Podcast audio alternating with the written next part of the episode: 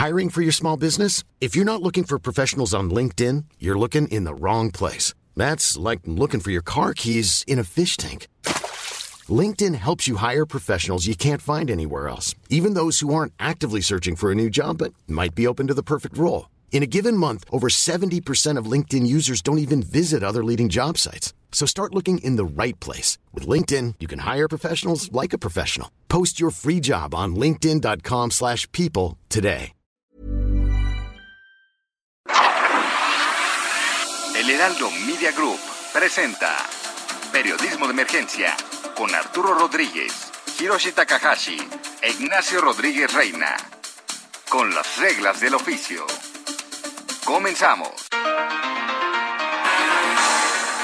Buenos días, bienvenidos a Periodismo de Emergencia. Como siempre es un privilegio saludarle en esta ocasión, eh, pues en este domingo, domingo 21 de noviembre, en el que tenemos mucha información, comentarios, entrevistas. Quédese con nosotros. Yo soy Arturo Rodríguez y eh, pues como cada semana me da mucho gusto saludar a mis compañeros Ignacio Rodríguez Reina, Hiroshi Takahashi. Buenos días. ¿Qué tal Arturo? ¿Cómo estás? A Mónica Hiroshi, bien. Pues aquí arrancando, cerrando esta semana que ha sido este, pues una semana muy intensa con mucha información, de la cual ya le estaremos platicando. Muy buenos días, Mónica Reyes, Arturo Rodríguez, Nacho Rodríguez Reina. Como le adelantábamos con Sofi y Alex, vamos a platicar hoy de esta reunión de el jueves 18 de noviembre entre los presidentes de México y Estados Unidos y el primer ministro de Canadá, Justin Trudeau.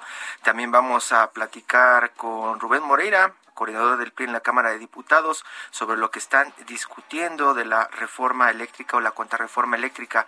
Y también un tema que pues llama mucho la atención y seguir, seguramente abrirá agenda para los próximos meses. A 20 años de su muerte se estrena el documental sobre la vida y obra de la abogada y activista Digna Ochoa. Digna, digna. Pues sí, y cargadito el programa de hoy, esperamos que sea de su agrado y finalmente, bueno, saludo también a Mónica Reyes, que como cada oportunidad nos tiene, en esta ocasión el futuro próximo. Claro que sí, muy buenos días a todos y comenzamos. Adelante, Quique. En Soriana, la Navidad es de todos. Jamón Virginia de Pavo Food de 290 gramos, 2 por 65 pesos. Y queso crema Filadelfia de 200 gramos, lleve el segundo al 50% de descuento. Soriana, la de todos los mexicanos. A noviembre 22, aplican restricciones. Aplica en Hiper y Super. Futuro próximo. La semana inicia esta vez con la atención en la demanda de México ante la justicia estadounidense en contra de las empresas productoras de armas y será este lunes cuando deban presentar argumentos ante la Corte de Massachusetts. Acá en México, las comparecencias de servidores públicos federales ante la Cámara de Diputados continuarán esta semana con las secretarías de Educación en voz de Delfina Gómez, la de Cultura Alejandra Frausto y de Economía Tatiana Cloutier. Además, el titular del ISTE, Luis Antonio Ramírez, hará lo propio ante el Senado. El jueves es 25 de noviembre, Día Internacional para la Erradicación de la Violencia contra la Mujer, por lo que esta semana se espera que además de las consabidas actividades oficiales, hace previsible también el desarrollo de marchas y protestas en la Ciudad de México y diferentes zonas del país, donde feminicidios y otras violencias siguen una tendencia al alza.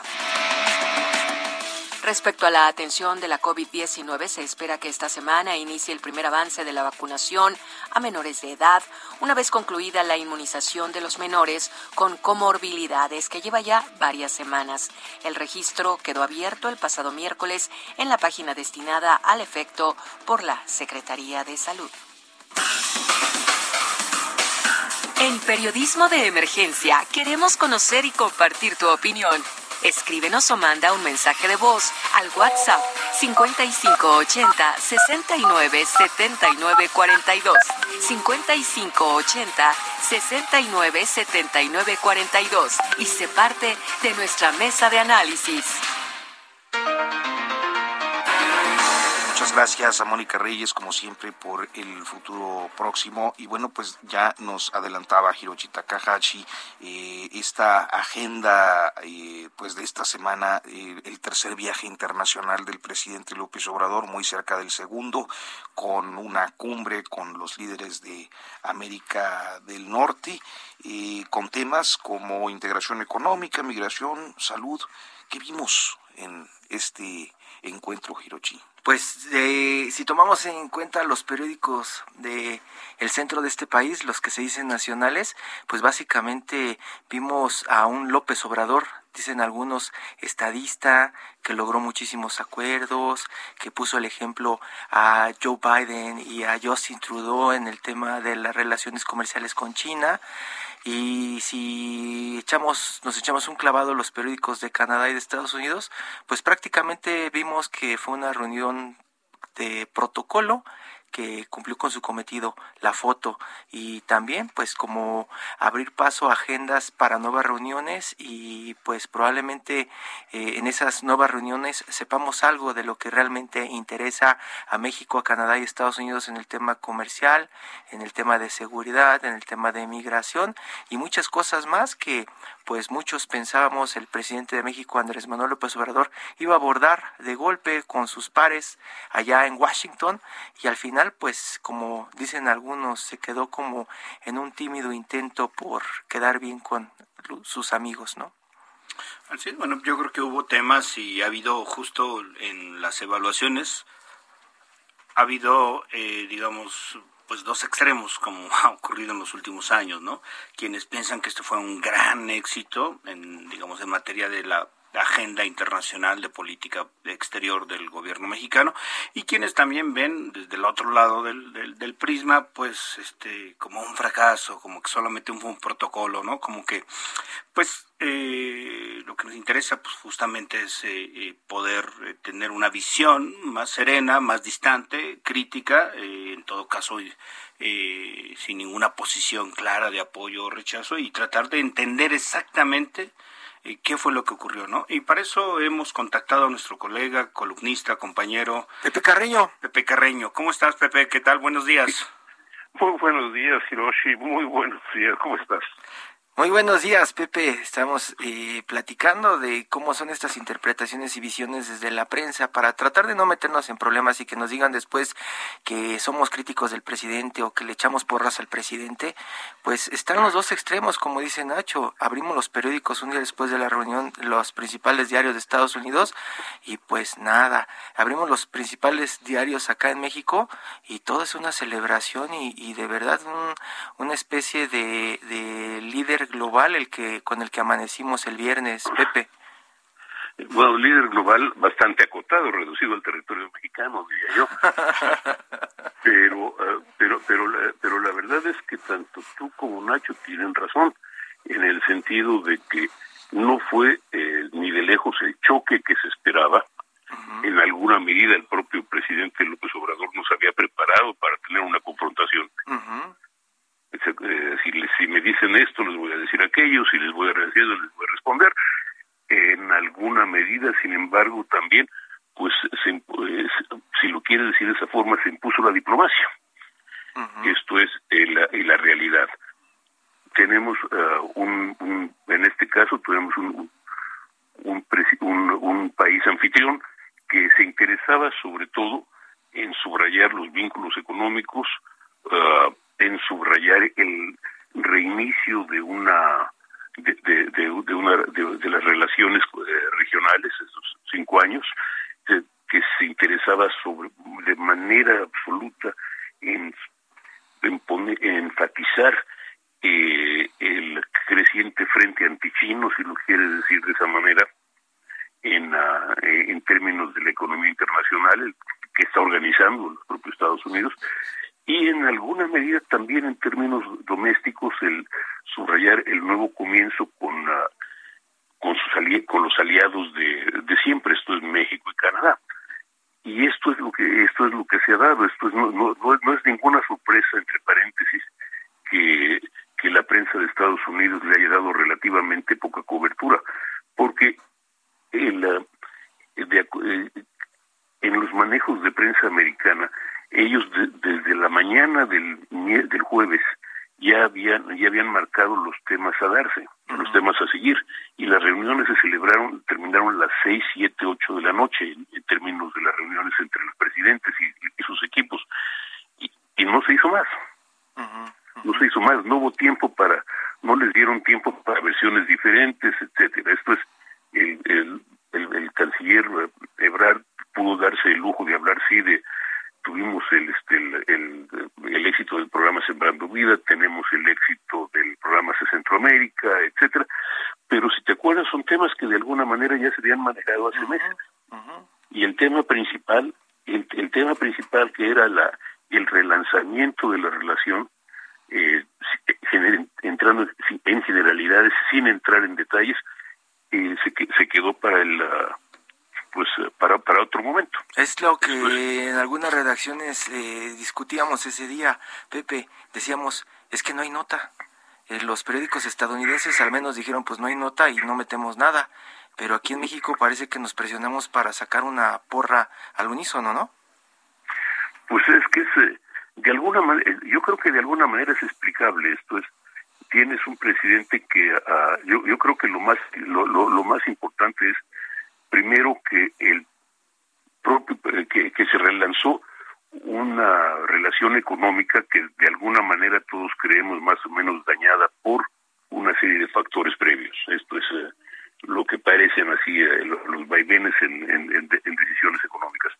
Luego tienes también el, el hecho de que ah, pues de alguna manera se le, se le hizo caso, le, le, dieron gusto al presidente con, otra vez con el programa de Centroamérica, el programa Sembrando Vidas, eh, que no hubo una confrontación sobre migración, que no hubo una confrontación sobre política energética, que no hubo confrontaciones sobre otros, sobre pues una serie de otros detalles pequeños, pero que y que todos fueron diferidos a la a, a, los diálogos de alto nivel.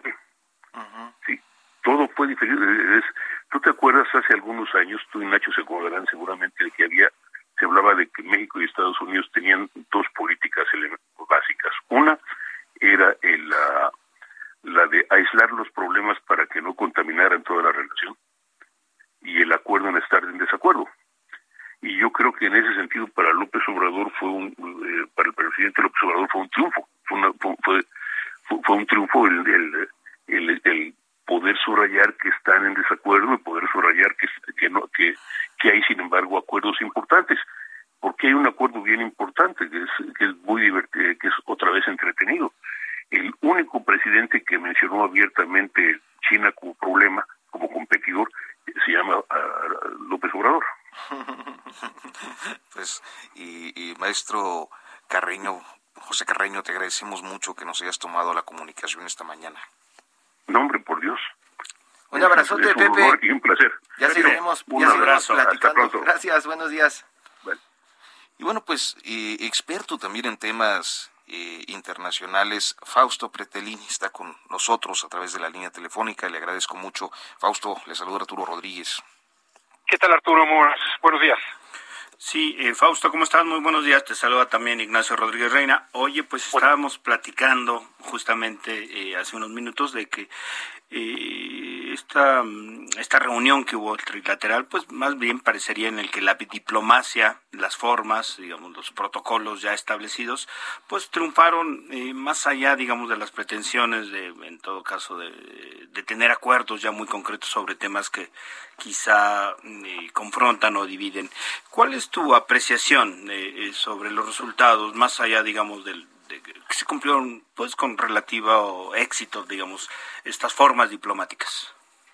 Bueno, mira, a ver, yo creo que esta reunión lo que deja como resultado es que el presidente de México puede ser pragmático eh, simplemente con Estados Unidos, ¿no?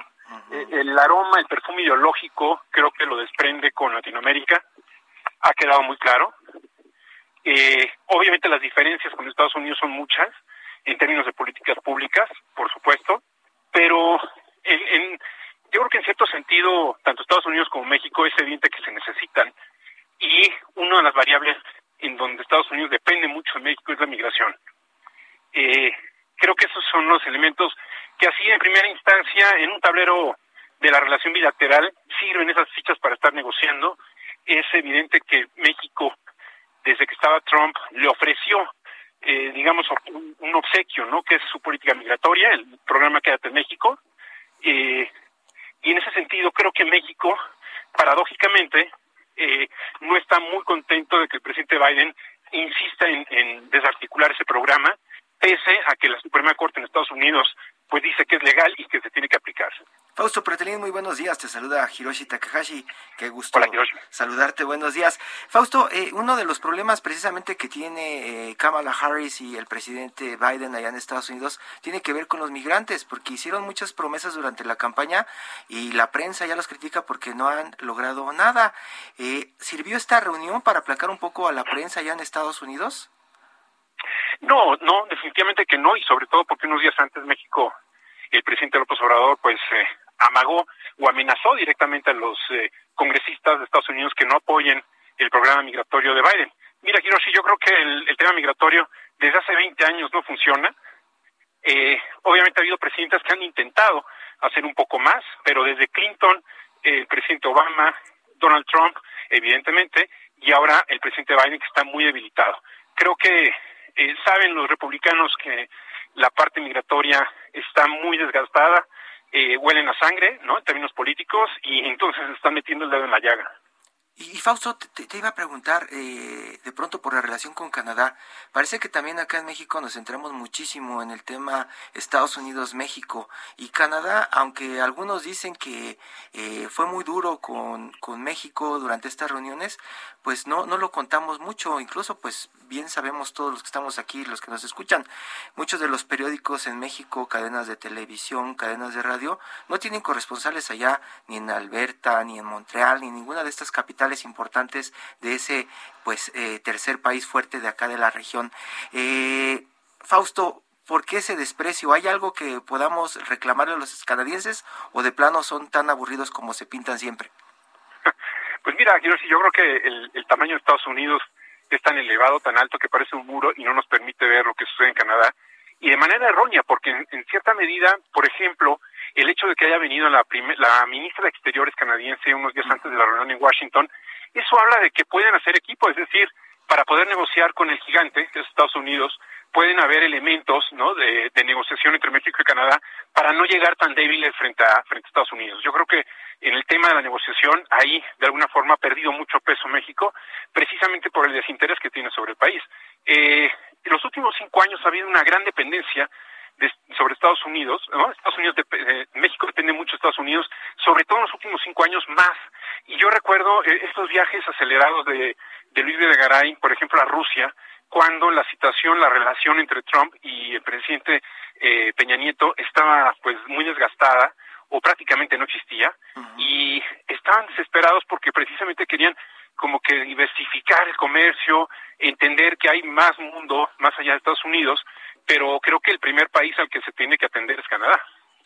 Hola, Fausto, creo que eh, saludo a Arturo Rodríguez nuevamente. Y hay, hay esta eh, lectura que se dio en diferentes eh, espacios editoriales en México sobre un discurso o un mensaje eh, del presidente López Obrador que parece haber sorprendido a algunos y por otra eh, críticas muy severas inclusive a su eh, pues a su apariencia física, su lenguaje corporal, el uso del cubrebocas, todas estas cosas crees que tienen algún eh, alguna relevancia en términos de diplomacia y de política exterior. Mira, buen punto. Yo creo que haber, haber escuchado en voz del presidente palabras como per cápita que, en realidad en los, tres años de su gobierno, yo creo que yo no lo he escuchado hablar del per cápita, ¿no? Eh, cuando hablaba de, China. Creo que ese es un elemento importante porque habla del pragmatismo. El, lenguaje, eh, digamos, eh, facial y, corporal, creo que en, gran medida se debe a dos puntos. Uno, su nula experiencia en política exterior, su, su nulo roce con el mundo y segundo, y no menos importante, el idioma inglés. Creo que ese esos segundos que se pierden o minutos que se pierden en las traducciones, eh, se, también se como que se moja la empatía, ¿no? Es decir, no hay elementos empáticos que puedan de alguna manera utilizar a través del lenguaje. Pero, pues bueno, eh, no solamente López Obrador no hablaba, no habla inglés, ¿no? También Peña Nieto empezó muy mal en ese tema su, su, su pequeño, creo que después fue mejorando, pero, pero son elementos que a lo mejor no se ven, no se perciben, pero sí cuentan mucho, ¿no? Oye, Fausto, y si tuviéramos que, digamos, destacar eh, los resultados, digamos, concretos, positivos o negativos, ¿cuáles serían los puntos esenciales, en, tu opinión, sobre este, pues, encuentros bilaterales y la reunión trilateral? Bueno, primer punto, creo que cuando Estados Unidos y Canadá llaman a una cumbre, me parece que México pues eh, va a tener que asistir. Es decir, eh, esa ese pantano ideológico en el que a veces eh, se mete el presidente de México, en estos temas sí es importante que no lo haga, ¿no? Es decir, que sí atienda a este tipo de llamados.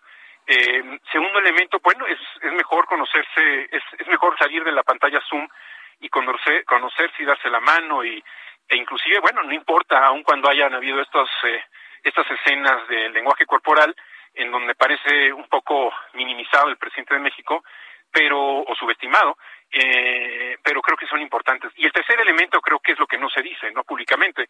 El presidente Biden un día antes estuvo en una planta de coches eléctricos y el mismo día firmó, pues, eh, esta esta ley en contra de la ley antidea que México firmó en diciembre del año pasado. Entonces, eh, la política es política, la realpolitik no se ve siempre en los medios o casi nunca, y, creo que los elementos que se pudieron haber manejado privada, de manera privada, esos son los que van a contar a final de cuentas. ¿Por qué le pusieron en El Economista, Fausto, los tres amigos, parte uno?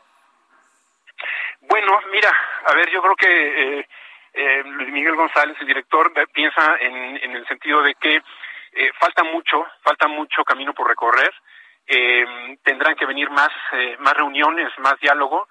Eh, y bueno, los tres amigos creo que sí es un poco, no sé si sarcástico, ¿no? Es decir, eh, sí hay, sí hay frialdad, sí hay, eh, no es un elemento que le guste mucho al presidente de México, eh, hablar de, de, economía, ¿no? Que, que de alguna forma, pues bueno, creo que es su primer discurso de que habla de economía, en tres años, eh, se siente incómodo, se siente más, eh, más seguro con Evo Morales, con personajes eh, pues autócratas, ¿no? Junto con el presidente de Cuba en el desfile el 16 de septiembre. Entonces, pues eh, claramente el, el romanticismo está al sur, de nuestro país, pero el pragmatismo y la economía están al norte. Oye, eh, Fausto, y nos quedan unos minutitos, un minutito nada más, simplemente tu lectura sobre pues este rozón que el presidente López Obrador, por decirlo de alguna manera, le dio a China en nombre de ni siquiera Estados Unidos ni, ni Canadá lo hicieron.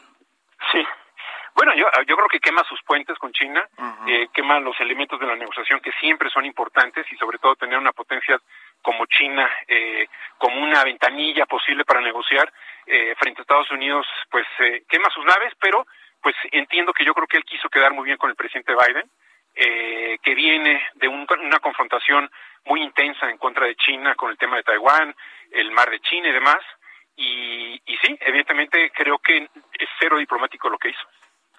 Pues Fausto Pretelín, muchísimas gracias por tomarnos la comunicación esta mañana. Lea la columna de Fausto en El Economista y también su sección, la sección internacionales que hace todos los días. Gracias, Fausto. No, al contrario. Un abrazo, Fausto. Un abrazo. Buenos días. Vamos a hacer una pausa y en unos momentos continuamos en Periodismo de Emergencia.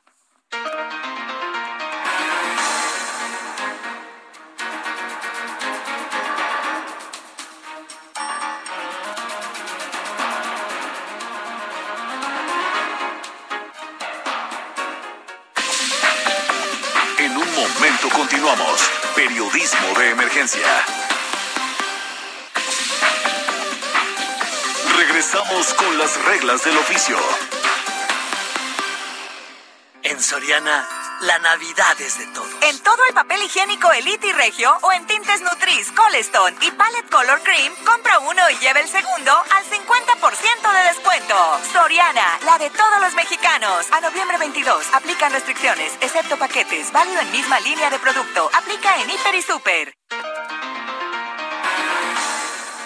Continuamos, continuamos en periodismo de emergencia y eh, bueno, como ya lo ha venido escuchando a lo largo de esta y otras emisiones, tenemos por ahí una línea abierta para que nos deje sus mensajes de voz o de texto a través de WhatsApp.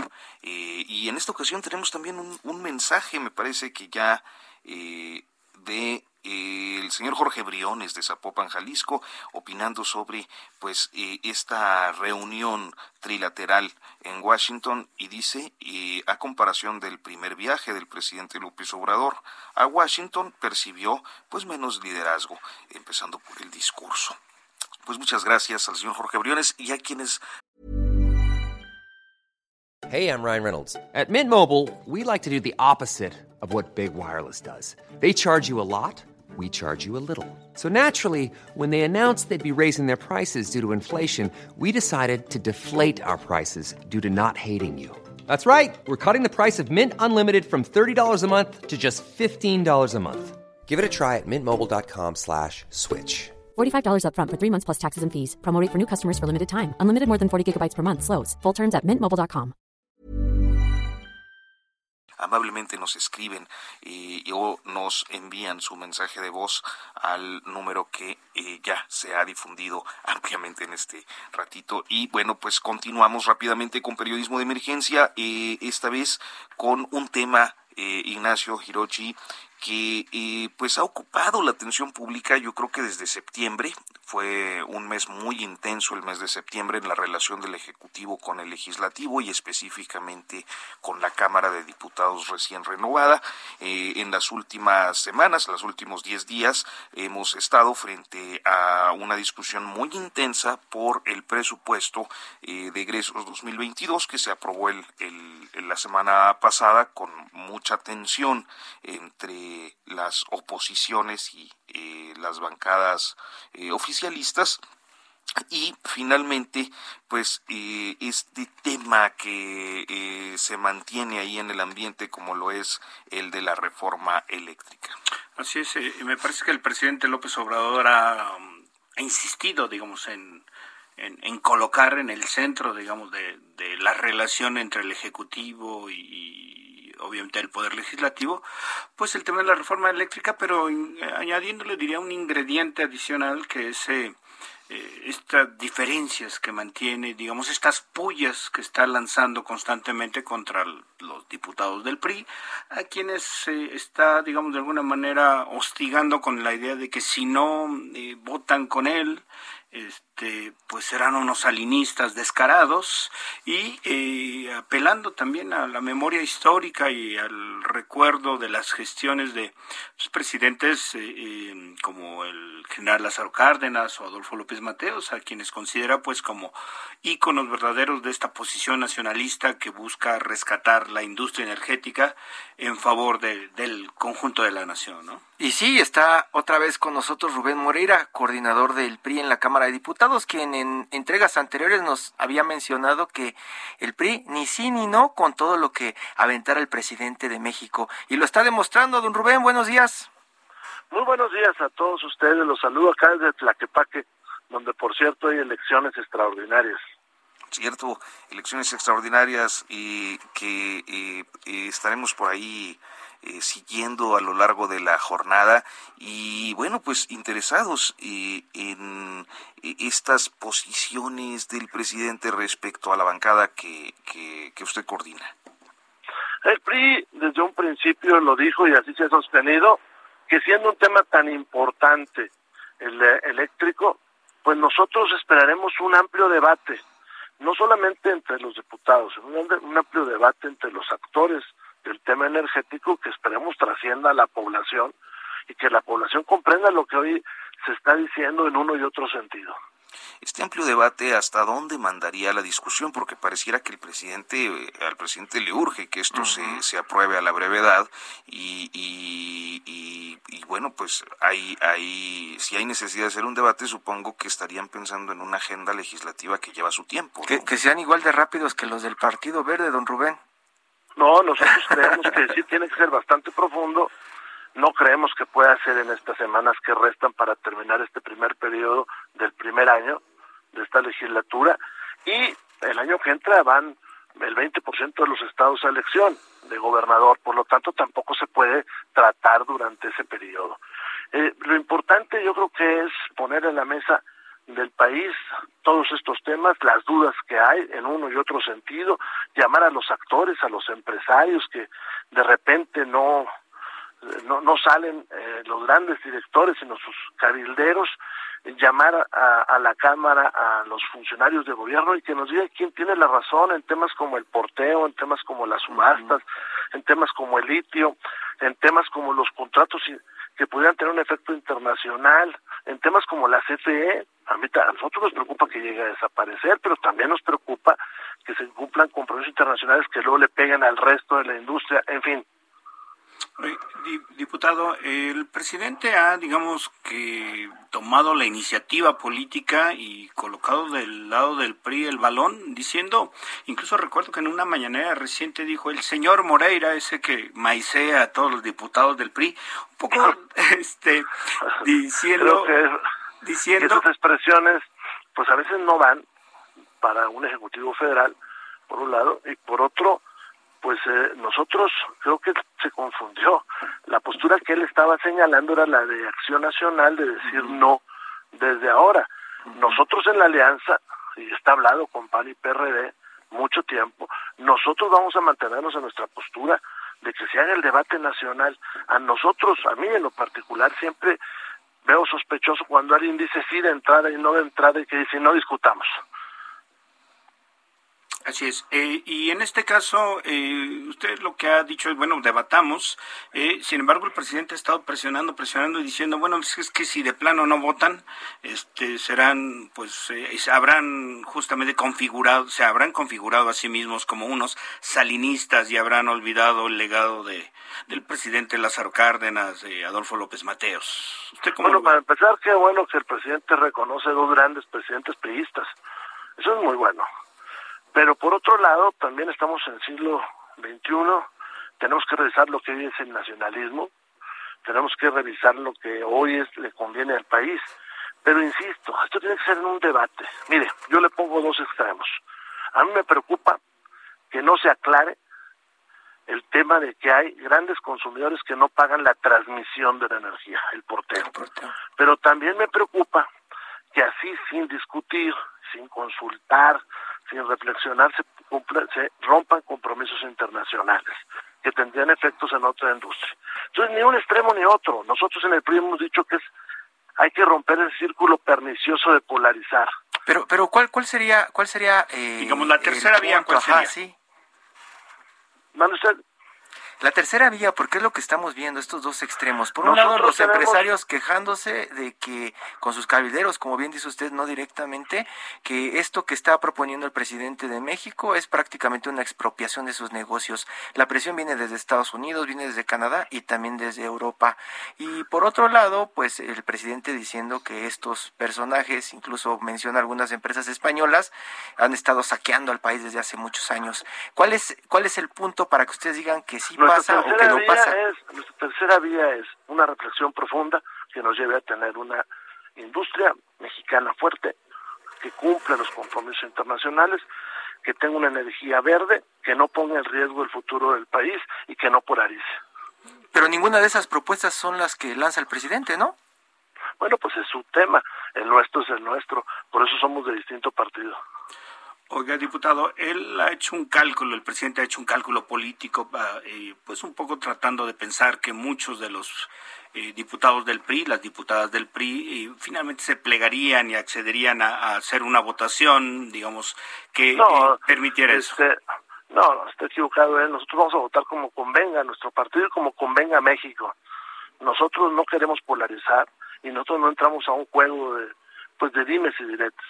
Del otro lado, la bancada del PAN había tenido acercamiento con varios de los legisladores priistas desde que inició esta discusión, que de plano estaban muy en la lógica, por ejemplo, de Claudia Ruiz Macié y de otros priistas más identificados con el sexenio pasado, para dar el no rotundo, que la coordinación no estaba no estaba proyectando. Sí, sí, se, generó mucha suspicacia que haya sido Claudia Ruiz Macié la que saltó. Todo es respetable pero nosotros en Cámara de Diputados vamos a un amplio debate. Oiga, y diputado, uno de los puntos torales, digamos, de la iniciativa es obviamente el fortalecimiento, el rescate, lo que dice el presidente, evitar la extinción. Al menos él atribuye que había una, una intención de pues eh, eliminar a la Comisión Federal de Electricidad. Nosotros nosotros también estamos en eso, en, en proteger a la CFE porque la CFE lleva electricidad a los lugares más lejanos de este país, a zonas de difícil cobro. Entregar todos los particulares creemos que es un riesgo y si no, ve usted por qué no hay telefonía celular en esos lugares que yo le digo. Pero por eso tenemos que caminar en la medianía del tema y no en los extremos que nos pueden llevar a rupturas y a, y a lugares que que no han sido suficientemente discutidos. Cuando, cuando hablamos de este debate, diputado, me parece interesante eh, eh, saber si hay un ejercicio de autocrítica al desempeño que el gobierno priista anterior e inclusive los legisladores priistas eh, en los periodos de la reforma energética de 2013-14, hay un ejercicio autocrítico dentro del PRI a lo que se aprobó entonces, hay algo que claro. Particularmente les inquiete de del, claro y, eso y eso es lo que nos pone sobre estas discusiones de polarización que nosotros sí, sí aceptamos una revisión de lo que hicimos que no hablamos desde un punto de vista dogmático. Esa es la diferencia entre nosotros y el punto de salinistas, imaginamos algunos, le decía, por el tema de que saltó por ahí Claudia, ¿no? Claudia eh, Ruiz Macié, y también por el tema de la protección a las empresas. Ustedes están eh, del lado de las empresas, claramente. No, discúlpeme, nosotros estamos al lado del debate. Hace unos minutos le digo que me preocupa mucho que haya empresas que no paguen el porteo, pero necesitamos que todo esto se aclare. Bueno, pues, diputado Rubén Moreira, creo que pues es interesante escuchar cómo va esta relación del legislativo hacia el ejecutivo, particularmente con la bancada del PRI, y a mí no me resta más que agradecerle mucho que nos haya tomado la comunicación esta mañana. Hombre, le mando un abrazo acá desde Tlaquepaque, donde hay una jornada electoral con algo de abstencionismo. Le mando un abrazo a todos. Muchas gracias, don Rubén. Buenos, días, diputado. Gracias. Bye. Y bueno, pues eh, eh, creo que eh, esto de Tlaquepaque también ah, había causado cierta inquietud. Al último parece que está muy tranquila la, la elección extraordinaria que se está realizando allá, donde suponemos que el diputado Moreira anda pues en alguna tarea electoral encargada por su partido. Ahora, nos llegan algunos mensajes, dice, buenos días amigos de Periodismo de Emergencia, estamos escuchándolos como cada fin de semana, siempre es un gusto disfrutar de sus comentarios, entrevistas e investigaciones. Soy jubilado y mi esposa junto conmigo nos deleita escuchar de sus noticias. Saludos desde el estado anfitrión del mundo, dice Morelos. Muy buen clima en estos días. Dice que tiene 61 años y su esposa 60. También nos escribe el señor Héctor Valderrama Aguirre desde Guadalajara nos felicita por el programa y pide que hablemos más sobre el tema de los matacetas ahí en Jalisco, Nacho, Arturo. pues yo creo que lo que tendríamos que ver y por supuesto atender el tema de los matacetas, pero también el tema de la violencia generalizada del crimen organizado. Me parece que se ha ido normalizando nuevamente eh, en el país, en la discusión, en la agenda pública, esta, digamos, em, pues... Eh, manifestaciones de violencia que lo vimos en Zacatecas, lo vemos en Guanajuato, los colgados, en Jalisco. Otra vez los colgados. ¿A ti te tocó la época fuerte de los colgados allá en Nuevo León, Arturo? Sí, hubo, una temporada donde pues iban las familias a, a, dejar a los niños al, al colegio, lo que fuera, y, lo, y la primera estampa que veían las familias enteras en una mañana era un colgado. no, no, no, es una estampa atroz, me parece que esa es una, una estampa de la barbarie. Y, esas imágenes volvieron a ocupar la primera plana de los diarios en México esta semana. Sí, y yo creo que poco a poco se ha ido nuevamente incrementando el grado de violencia, el grado de choque, y pues la verdad es que creo que se requiere un análisis serio, yo creo que lo haremos en alguna emisión próxima, de esta política pública de seguridad, que eh, ya vimos que el presidente inició con abrazos y no balazos, ya no lo ha vuelto a mencionar, se dio cuenta que era pues quizá un despropósito esta frase coloquial y que no tiene ningún sentido. Y, los matacetas, de pronto es algo que se ha estado cuestionando en varios estados, pero no tanto como matacetas, sino este como surgimiento de las guardias o paramilitares en algunos de los estados o pueblos donde tienen que autoprotegerse. Y el fortalecimiento de este cártel que ha crecido de una manera tremenda, que es el cártel Jalisco Nueva Generación. En fin, un panorama en términos de seguridad pública que se ha ido deteriorando, que muestra que más allá de las buenas intenciones que puedan tener los gobiernos, y la verdad es que la estrategia no funciona. Pues podríamos platicar eh, probablemente la siguiente semana, le hablamos a nuestros amigos y corresponsales en los estados para que nos platiquen qué es lo que se está viviendo y cómo se está recomponiendo esto y pues obviamente tendríamos que tener a alguien de Zacatecas para que nos cuente qué es lo que está pasando allá en San Luis Potosí también, en Jalisco, ni se diga, esta semana, ¿no? Esta semana que eh, nos están mandando saludos desde allá, desde Zapopan, ¿no? que también tuvimos este desde hace algunos días pues la intervención de los militares, la Guardia Nacional, la Marina, supuestamente buscando a la gente de El Mencho después del secuestro de marinos, ¿no? Eso es algo que de pronto la de la señora y no, no es que bueno, a veces estos temas hay que leerlos con, con Parece que estamos leyendo una ficción de Netflix, ¿no? Y hay que leerlos con una visión más amplia, porque si vemos hechos específicos uno puede decir tal o cual, sin embargo sí creo que vale la pena que revisemos con un panorama mucho más amplio qué está pasando. Pues bien, vamos a nuestra sección Todo menos fútbol. Todo menos fútbol. Ignacio Rodríguez Reina, creo que eh, pues eh, eres un periodista que trabajó en diferentes momentos temas relacionados con derechos humanos y hace 20 años eh, hace dos décadas, pues una defensora de derechos humanos muy conocida eh, en ese momento eh, fue pues asesinada. Pues mira, sí, en efecto Arturo, se produjo digamos la muerte que nunca se ha sabido, y eso yo creo que es parte de lo, interesante del próximo documental del cual platicaremos en unos minutos, pues se, se encontró, digamos, muerta eh, con versiones encontradas, versiones eh, que hablaban de, uno, de un suicidio, que hablaban de una inestabilidad en su salud mental, de obviamente también eh, amenazas de muerte por su trabajo.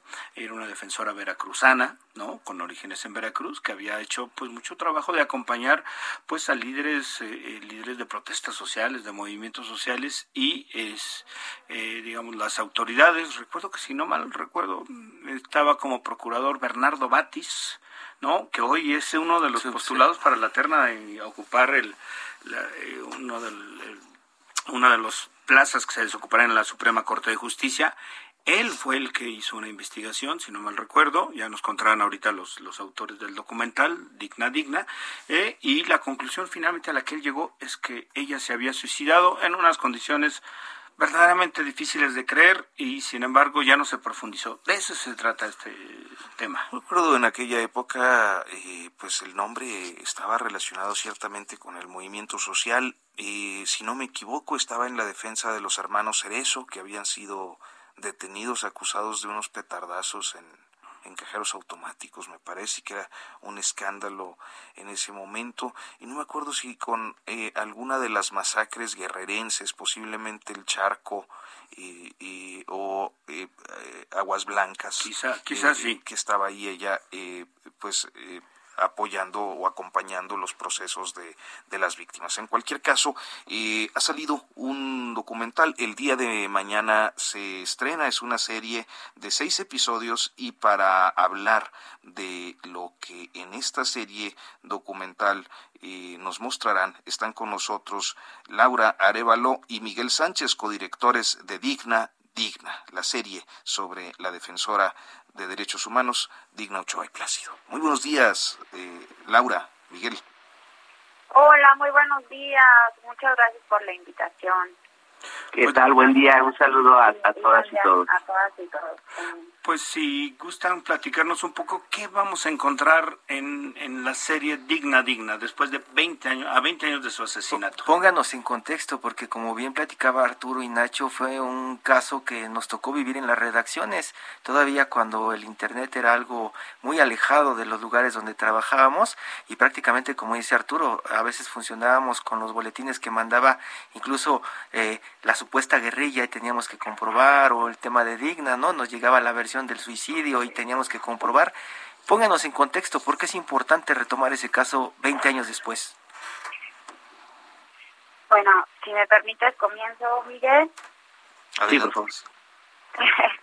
bueno, Digna Ochoa es eh, una de las defensoras de la época más importantes, precisamente por ser mujer, por ser una de las primeras mujeres en México que eh, comenzó a hacer litigio estratégico en aquel momento también y que comenzó a defender causas eh, muy importantes, causas sociales, justamente que tenían que ver con los presos políticos, por ejemplo, del ZLN, con la matanza de Aguas Blancas, con causas, digamos, eh, de darle voz a campesinos, a gente de la sierra, que vivían desigualdades y que, y que vivían injusticias muy importantes. Entonces, para la época, una mujer abogada que se no empezaba a nombrar a sí misma como una defensora de derechos humanos, pues se convirtió en un referente internacional muy importante. Su trabajo fue reconocido en varios lugares del mundo. Ella estuvo refugiada incluso por las amenazas que recibió en Washington y al lado de su compañera, de su amiga también de trabajo, Pilar Noriega, se convirtieron en, en una dupla, digamos, muy importante que defendía derechos humanos y que defendía la causa de las personas más necesitadas de esa época, ¿no? Y que justamente pues su trabajo le valió muchos años de amenazas que culminaron finalmente con este asesinato que la Procuraduría quiso hacer pasar durante mucho tiempo por un suicidio. Le doy la palabra a Miguel. Sí, quizás, quizás lo, lo más interesante y representativo que, que se va a plantear en esta serie es la forma en la que la Procuraduría eh, quiere plantear el caso de Digna, ¿no? Un, un, un suicidio planteado con tres disparos es eh, una, eh, según lo que la Procuraduría sostiene del entonces Distrito Federal, es que Digna se habría suicidado de tres balazos, se habría puesto guantes para cometer su suicidio, se habría dado un disparo en el muslo primero para probar si, si el arma estaba cargada y después habría finalmente disparado en la cabeza, pero con una eh, flexibilidad eh, extraordinaria, porque el disparo es de atrás hacia adelante, ¿no? Y ese fue, ese fue lo que defendió la Procuraduría durante mucho tiempo y es con lo que cierran el caso. Entonces, tras 20 años, se, se vuelve a decir esto no es aceptable, no es aceptable que se planteen desde los ministerios públicos este tipo de postulados legales, que es lo que está defendiendo el Estado mexicano, y que no haya justicia, que no haya claridad de qué le pasó a Digna. Y otra aportación que es muy representativa por el momento que está pasando, y esto es resultado del trabajo del grupo de acción eh, en donde están los abogados Carla Michelle Salas y David Peña, es que va en concordancia también con que la Corte Interamericana de Derechos Humanos ha retomado el caso. ¿sí? Y tras 20 años es posible que tenga un fallo en contra del Estado mexicano. Eh, y entonces, bueno, pues eh, finalmente, después de muchos esfuerzos de la, de la sociedad civil, de las y los activistas, de las y los abogados, se puede encontrar un poco de luz en uno de los casos más emblemáticos eh, de asesinato a una defensora de derechos humanos, que es un referente histórico para, para muchas personas en México. Miguel, ustedes entrevistaron a Bernardo Batis, que en aquel entonces era procurador de justamente que llevó la investigación y hoy es uno de los candidatos a ser ministro de la Suprema Corte. No, a Bernardo Batis no, ah, no se le entrevista a Bernardo Batis eh, toda vez de que ya los planteamientos eh, se caen por sí mismos. Tenemos el, el resultado ante la Corte Interamericana de Derechos Humanos, en donde una vez más el Estado mexicano no acepta la responsabilidad de que efectivamente no fue un juicio eh, correcto y digamos ya ya se responde por sí mismo el planteamiento jurídico. A mí, a mí de verdad que me parecería interesante escuchar a Bernardo Batis qué tiene que decir tras lo que la Corte Interamericana va a dictaminar y tras también estos esfuerzos documentales, pues que ponen de manera muy clara, eh, digamos, los procesos que no se llevaron de manera adecuada. y pues bien, eh, Laura Arevalo, Miguel Sánchez, ¿dónde, ¿dónde se puede ver eh, el, el documental Digna Digna? Pues está disponible en las redes sociales justamente eh, que fueron creadas para, para esta serie, porque también déjame contarte que es la primer serie transmedia sobre la vida y, y, trabajo de una defensora de derechos humanos. Y también lo que se busca es sentar un precedente justamente para todas las defensoras y defensores de derechos humanos de este país que justamente constantemente hacen un trabajo. Eh, claro, Laura, nos tenemos, gracias. Que, nos tenemos que despedir porque se nos acaba el tiempo, así es este asunto de la radio. Muchísimas bueno, gracias. rapidísimamente por nuestras redes sociales Digna Digna y se va a retransmitir, retransmitir también por Capital 21. Muchísimas gracias. Buenos días. Buenos días. Hasta pronto. Esto fue Periodismo de Emergencia. Con las reglas del oficio. Heraldo Media Group.